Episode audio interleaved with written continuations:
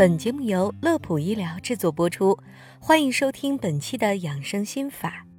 眼下，随着一波波的寒潮来袭，各地气温骤降，心血管疾病也进入到了高发期，尤其是急性心肌梗死，它也是其中最危险的一种。这是因为在寒冷的刺激下，交感神经处于兴奋状态，会让人血管收缩、心跳加快，加重心脏负荷。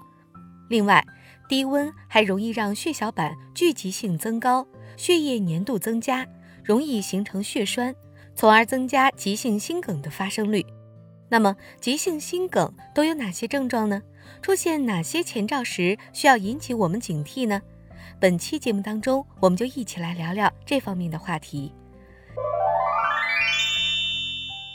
首先，咱们先来了解一下什么是急性心肌梗死。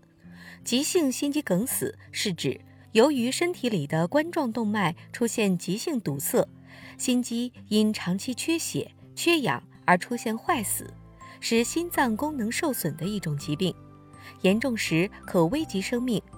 这种疾病具有高发病率和死亡率的特点。据了解，我国每年突发急性心梗的患者大约有一百万人，需要引起我们的重视。对于急性心梗的症状，最典型的症状就是胸闷、胸痛，它的持续时间往往比较长，一般都持续在十五分钟以上，且不会自行缓解，同时常伴有大汗淋漓等症状。急性心梗在发作前并不是无声无息的，在心梗发作前数日或是数小时，也可能出现乏力、心悸、烦躁等情况。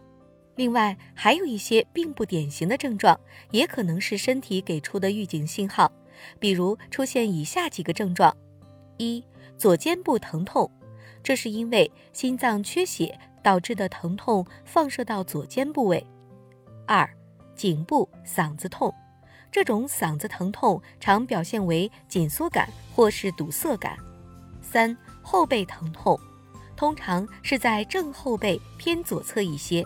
四、牙痛，这种牙痛往往是多个牙齿出现疼痛感，并且本身没有牙齿疾病。五、上腹部疼痛，同时还会出现恶心、腹泻等情况。对于急性心肌梗死，还希望大家牢记两个一二零。